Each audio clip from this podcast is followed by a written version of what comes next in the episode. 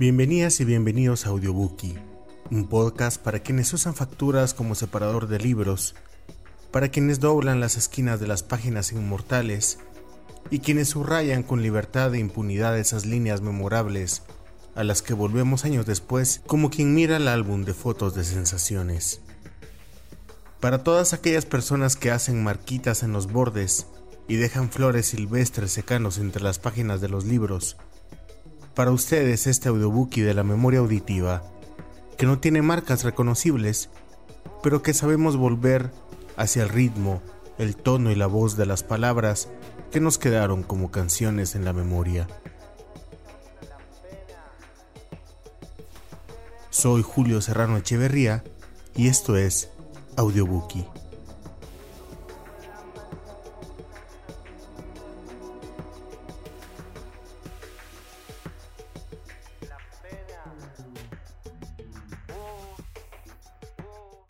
La música y la poesía tienen en común su naturaleza escurridiza.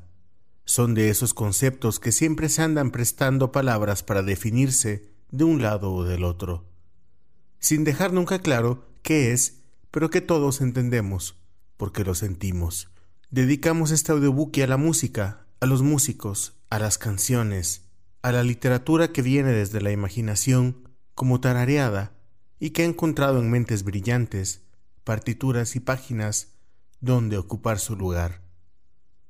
Empezamos este episodio con uno de los grandes genios que esta región ha visto nacer, el inmenso Joaquín Orellana, una especie de poeta de los sonidos y las cosas, demiurgo de un museo escultórico que toma vida en el aire, en las vibraciones que parten el espacio hasta nuestros oídos, compositor de un importante número de piezas musicales contemporáneas que suman largos minutos de ovaciones de pie por todo el planeta. Orellana es además de compositor un talentoso escritor. Hoy traemos para ustedes dos fragmentos de las últimas novedades del archivo del maestro, de su libro de cuentos titulado La muerte del general y otros relatos, publicado por la editorial Caraparens de la Universidad Rafael Andívar, y del libro de poesía Cantos a la Marimba, publicado por el proyecto editorial Los Opilotes.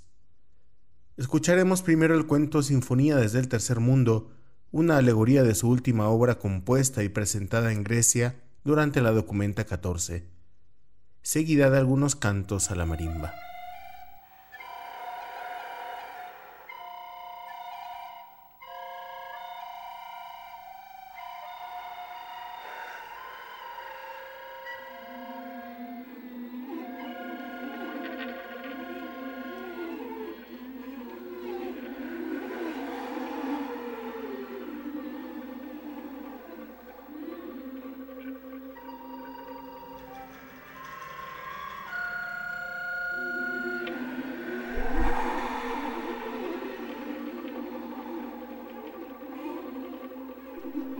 Sinfonía desde el tercer mundo. Elementos de un caudal antisinfónico.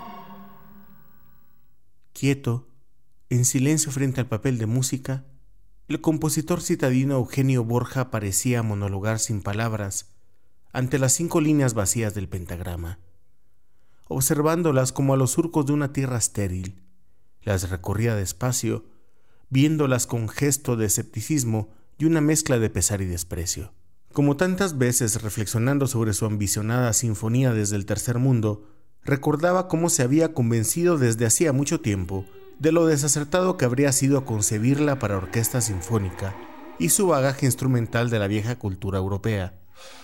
Intuía, imaginaba musicoidales engendros emanados de cuerpos miserables, esperpénticos cantos modulados en gargantas desérticas de humanadas famélicas de siglos, cantos funerarios tal vez horrísono ondulatorios, resonando en parajes recorridos por multitudes en éxodos interminables. Se propuso que como punto de partida debía elaborar la voz del hambre, su tema central, la subyacente música que vibra oculta bajo la superficie del sonido agónico o suplicante, pero ¿cómo habría de producirla y poder trasladarla a innumerables coros, tal como imaginaba? ¿Cómo puedo yo, se preguntaba, con mi bien atendido apetito, conformarla en mi garganta y transmitirla a colectividades corales que apenas reflejarían su desolada esencia. Decidió entonces imponerse un riguroso régimen de muy poco alimento, solo una vez por día. Grabaría una frase y después de unas tres semanas grabaría la misma y examinaría la diferencia. Así, en medio de una incipiente crisis orgánica, pudo una vez captar un contraste interesante que aún no daba una diferencia tan marcada como para constituir el verdadero rostro sonoro sufriente, dolo humano fonal, el sello genuino que de la hambruna sale con el acento atroz de sus punzadas hirientes.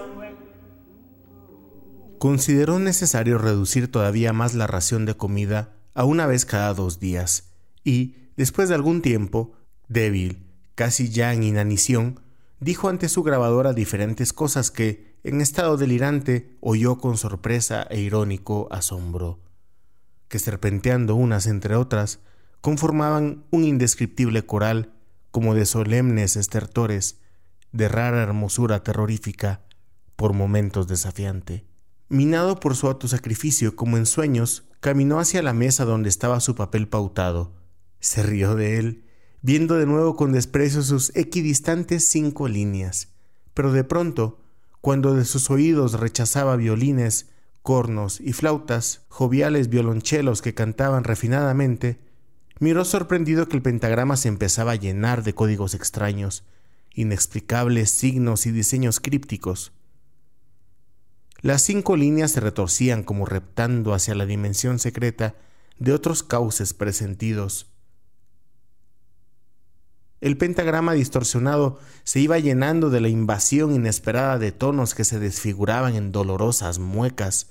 El papel, como flotando en una atmósfera ingrávida, se convirtió en una pantalla donde el dolor y la desesperación se extendían por las siluetas de una calle donde desfilaba el sinnúmero anónimo del pedigüeño cotidiano, del tumulto avanzando lento de limosneros espectrales, del niño pregonero de la noche cantando contra el sueño desde el fondo de los carros, como si una corriente eléctrica lo hubiera atravesado total. Espantado, oyó cómo en las balanceantes líneas se retorcían voces estranguladas, ayes inauditos y súplicas de piedad que eran borrados a zarpazos por el grito furibundo de la voz militaroide asusando, incitando a la chacalada insaciable. Transido escuchó el descenso de lamentos que se hundían en un río oscuro, que parecía de pronto revivir para explorar en pánico, en alarido rugiente de miedo y dislocada lengua en medio de la matanza sorpresiva en una noche que se encendía de gritos. Noche que iba después descendiendo en eco de murientes lamentos y cuerpos arrastrándose, muy poco trecho, solo en últimos reflejos, camino a la cercana, absoluta quietud. En el papel se cuajaban enrojecidos copos como raras notas expelidas por la caída violenta de un cuerpo casi decapitado. El pentagrama, esfumándose, se fragmentaba, y de sus restos se elevaba un viento sosegado que hacía ondular entre las arboledas una llovizna que iba poco a poco mezclándose a la sangre. Los ramajes, apenas perfilados en la noche, crujían entre los trozos dispersos de las cinco líneas. Se erguían balanceándose las arboledas negras como en una pantalla de sombras funéreas, y se apoderaban del espacio con el decodificado sonido de siseos de llovizna, hojas y viento. El requiem, pensaba, de la selva y la lluvia, y perdiéndose el trote de los hechores descendiendo de la montaña. Requiem que preludiaba ya un amanecer con pájaros cantando y tal vez un sol esplendoroso que iluminaría el escenario como preparando el hallazgo macabro, tendiendo la cortina de la luz para brillantar los restos de las pesadillas que, estaba seguro, se irían reelaborando fríamente sobre el escritorio del lobo de oficina. La sofocante atmósfera de los fantasmas de su entorno se plegó de voces mando, el militaroide sonido gutural que parecía surgir a latigazos en distintos puntos del desarticulado pentagrama se fundía al rocío que en la hierba iba diluyendo insoportables rastros de coágulos, cuya visión lo convulsionaba hasta la contracción del vómito, e iba destiñéndolo, dejando de nuevo el verde puro de las hojas y brisnas de hierba. Después de medianoche, atontado por la ebriedad de su delirio, el compositor Eugenio Borja, con gran esfuerzo, tomó el papel de música, lo arrugó hasta hacerlo una bola y lo aventó a un rincón de su cuarto. Después de respirar profundamente, salió a la calle. Sin poder calcular cuánto tiempo habría pasado, poco a poco, empezando a despertar, reconoció la mesa del bar donde se había quedado dormido, y recordando con incredulidad la agobiante multitud de imágenes, ensombrecido pero tranquilo, pensó serenamente que de todas esas visiones, la concreción musical era su enigma, que resolverlo con la X posibilidad sería la clave de su perseguida sinfonía desde el tercer mundo, que de no ser así, solamente quedaría la continuidad de su búsqueda, de su sueño, la persecución interminable, a toda costa, de su controversial imposible a la X, sus imágenes de una historia en redondo.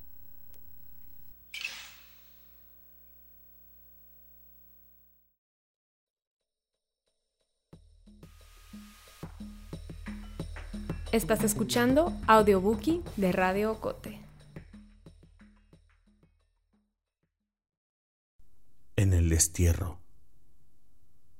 En helada mordente soledad, desde el giro automático de un disco, rumoraba amorosa una marimba, incrustando en el instante frío, ululante llamado, tibio, cruel, dislocando el presente enrarecido.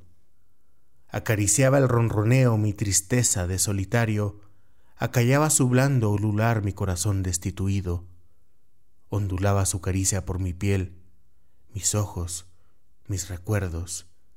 Era entonces barrio huyendo en mis oídos, yo detrás de su imagen, jadeando como un perro perdido, ciudad entre mis huesos, ciudad huyendo de mis ojos, escapando de mis manos, brazo llamando, brazo despidiendo, ahora en el pecho, en la garganta, sonido crepidante, bueno y cruel, fuego y bálsamo, esperanza batiendo sones y esperando. Mar lejana imbamores, lejana marimba, mar inmado, mar imbamor, lejana im imbamar inmensa, imbamar, imbasonamar, sonamando, imbamor, imbamuriendo, doimbamur, morimba, amorum, amor, imbamor. Un rumor africano cimbaleante ancestral se insinuó tantas veces en que piezas banales traqueteaban sin rumbo, ignorando el suspiro que sacudiendo usaban suspiro arrinconado en el cofre sin talla, cuya compuerta solo el azar un destello permitía escapar. Si lograra aprenderlo, lo instaría a vivir, a cobrar otra vida, a revivir el símbolo, decantaría quejas, balafónicas sombras, torturados esclavos en escala macabra me darían la pauta con su horror palpitante, bajo lente certera, que ahondara el sinuoso caracol y sus ecos, que guardaron solemnes, oscuras ceremonias. Africana y distante, hecha indígena y nuestra, un solo giro suspirando de tu cromatizado graderío sacaría la escoria a las orejas si le crearan más alas a tu impulso, fuera sacando mugre y desmasificando suavizado coloquio, iría modelando, agitando un sueño desde el vez del hombre tras antifaz del tiempo el viento coloreado, purificado canto, iría penetrando, iluminado el caracol. Trémolo de bajos y otros secos. Eco 1. Mordisqueando el vetado palo rojo, crece hormiguero de profundos bajos. Furibunda algarabía de hormiguero rezongando, batiendo rabia escondida, crece y crece de oscuro subterráneo, mitin bajo la tierra, fuego crepita aprisionado, forja la multitud latiendo, forja la multitud tocando, forja la multitud bailando, forja la multitud bebiendo, forja multitud atacando, fuego que forja sus marimbalsadas, marcha creciendo el hormiguero rojo, de profundos bajos rezongando, rabiosa algarabía furibunda, letal, tremolante, oscura, feroz y escondida. Epílogo. Humberto Acabal leyó lo que escribí para ramajes de una marimba imaginaria.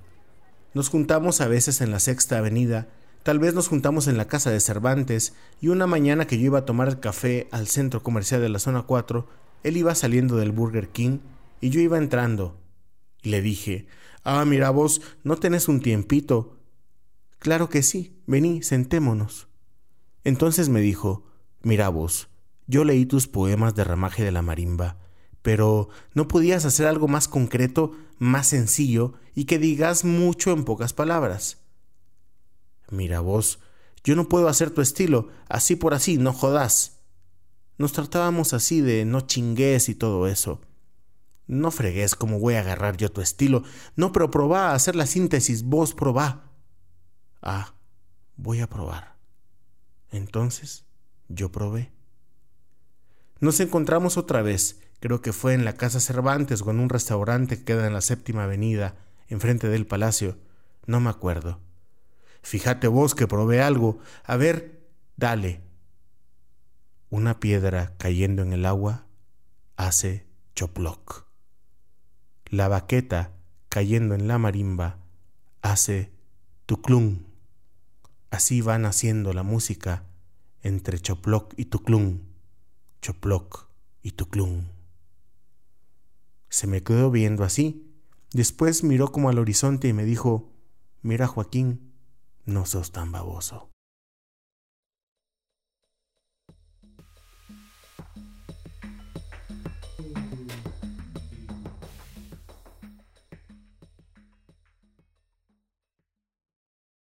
Claudia Hernández no se dedica a la música, pero es una de las narradoras más importantes de esta Centroamérica contemporánea. Su obra es una máquina perfecta que va de lo fantástico a lo psicológico y a lo poético, como una suerte de pequeños sueños que quedan ahí capturados en las páginas. Les compartimos a continuación una pequeña muestra de los relatos que conforman el libro La canción del mar. Sus libros, Causas Naturales y de Fronteras fueron publicados en Guatemala y están disponibles en librerías. La noche. La noche es como nosotros, silencio y un parpadear de estrellas. Solo cuando algún osado aspira a cruzarla, abre ella su boca inmensa para advertirle que se cuide de ansiar vivir lo que los poetas describen, y más aún de buscarlo, pues eso llama la atención de lo que mora detrás suyo y nos contempla desde un tiempo del que no se conserva memoria. Afirma con voz similar a la del viento, para que el temerario desista de su empresa, que no hay mayor virtud para alguien que carecer de dones, ni mayor privilegio que el ser como las bestias y placerse solo de las felicidades groseras. Cierra con su mano los senderos para que tome el camino de vuelta a su lugar mas se aparta si el caminante persiste en tomar el rumbo en dirección de aquello que conoce las necesidades de nuestras almas y sabe incluso quiénes somos aún antes de que nosotros nos enteremos.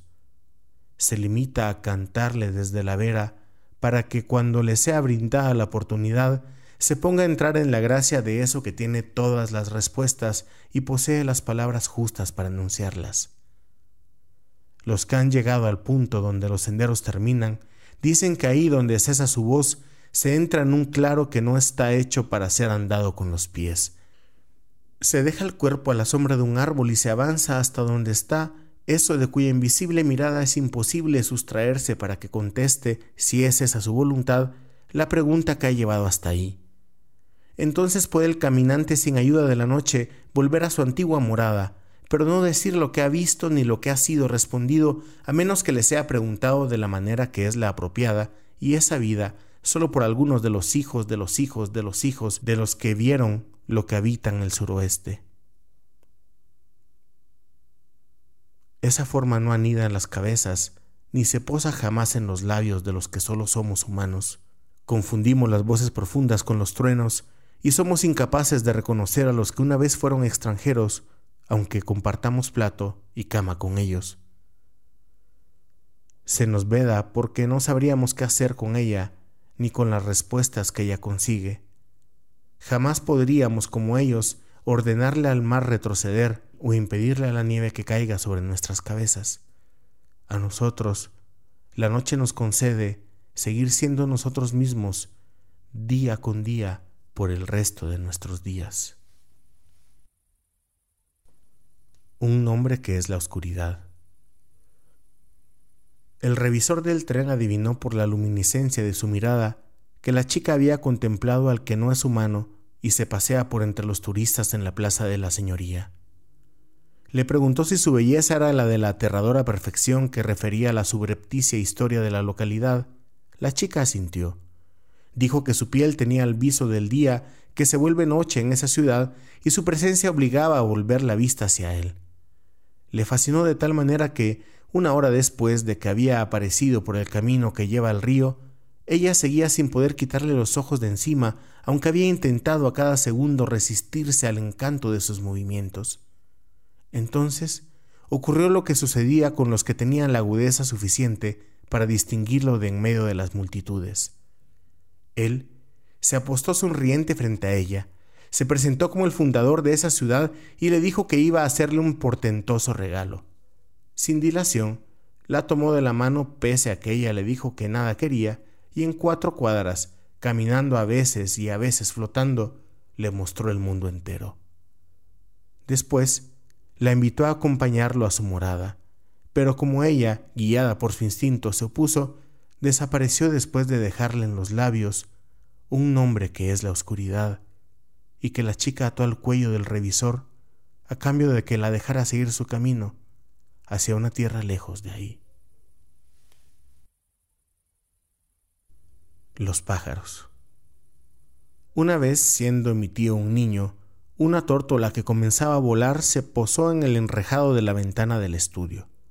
Al verla temblar de miedo abandonó sus cuadernos y se puso a insuflarle ánimos para que olvidara ese sentimiento y elevara el vuelo, como corresponde a los pájaros. Al fin de siete horas de hablar con él, logró que desplegara sus alas con rumbo a un árbol del terreno vecino. Y en cuanto estuvo fuera del alcance de sus manos de niño, Dos lóbregos pájaros lo atraparon en el aire y lo devoraron con fiereza ante sus ojos impotentes. Bajó asustado a la primera planta a contárselo al viejo jardinero, quien, con amarga lástima, le dijo que era apropiado que gimiera porque lo que acababa de presenciar era un cuento sobre la vida. Al saber la razón del desconsolado llanto en que rompió, los miembros de la familia hablaron con él hasta que dejó de sufrir por eso y aprendió a ignorar las palabras del jardinero.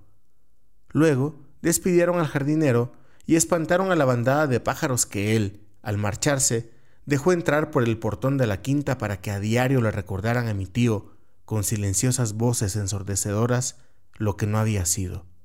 Había sido ya en su futuro, que es el pasado que lamentamos.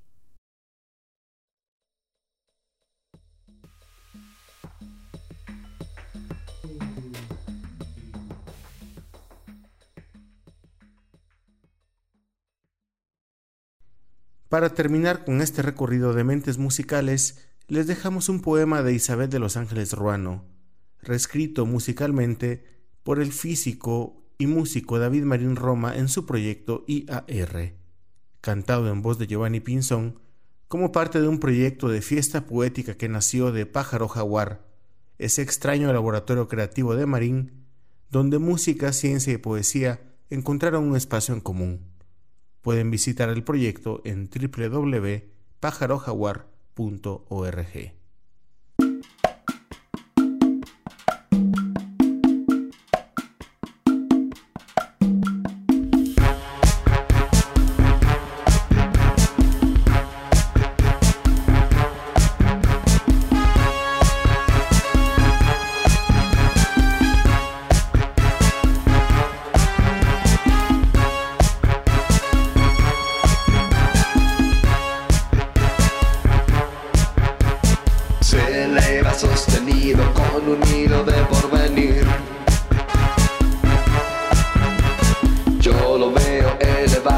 su papel de China y lo siento volar entre la brisa con su sentir lejano. Yo soy como el color de ese cometa solo, sostenido en el hilo del destino. Yo solo soy una ansia en el sentir de este día, solo soy la ansiedad de mi ser,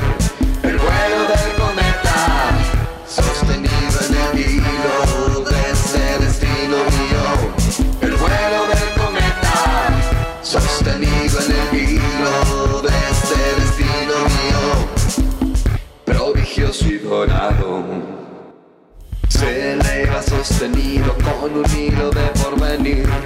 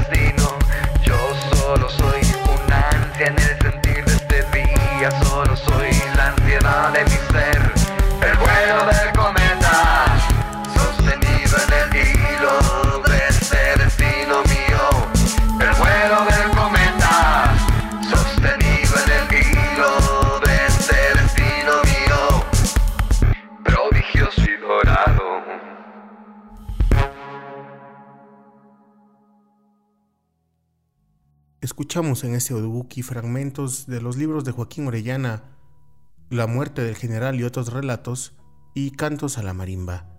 También una selección de cuentos de Claudia Hernández de su libro La canción del mar y un poema de Isabel de los Ángeles Ruano, reescrito musicalmente por David Marín Roma en su proyecto IAR. Busca Audiobook y el podcast de Radio Cote en nuestra página web www.agenciaocote.com. Audiobookie es un programa producido en Guatemala por el equipo de Agencia Ocote. Música original Juan Carlos Barrios. Coordinado y presentado por Julio Serrano Echeverría.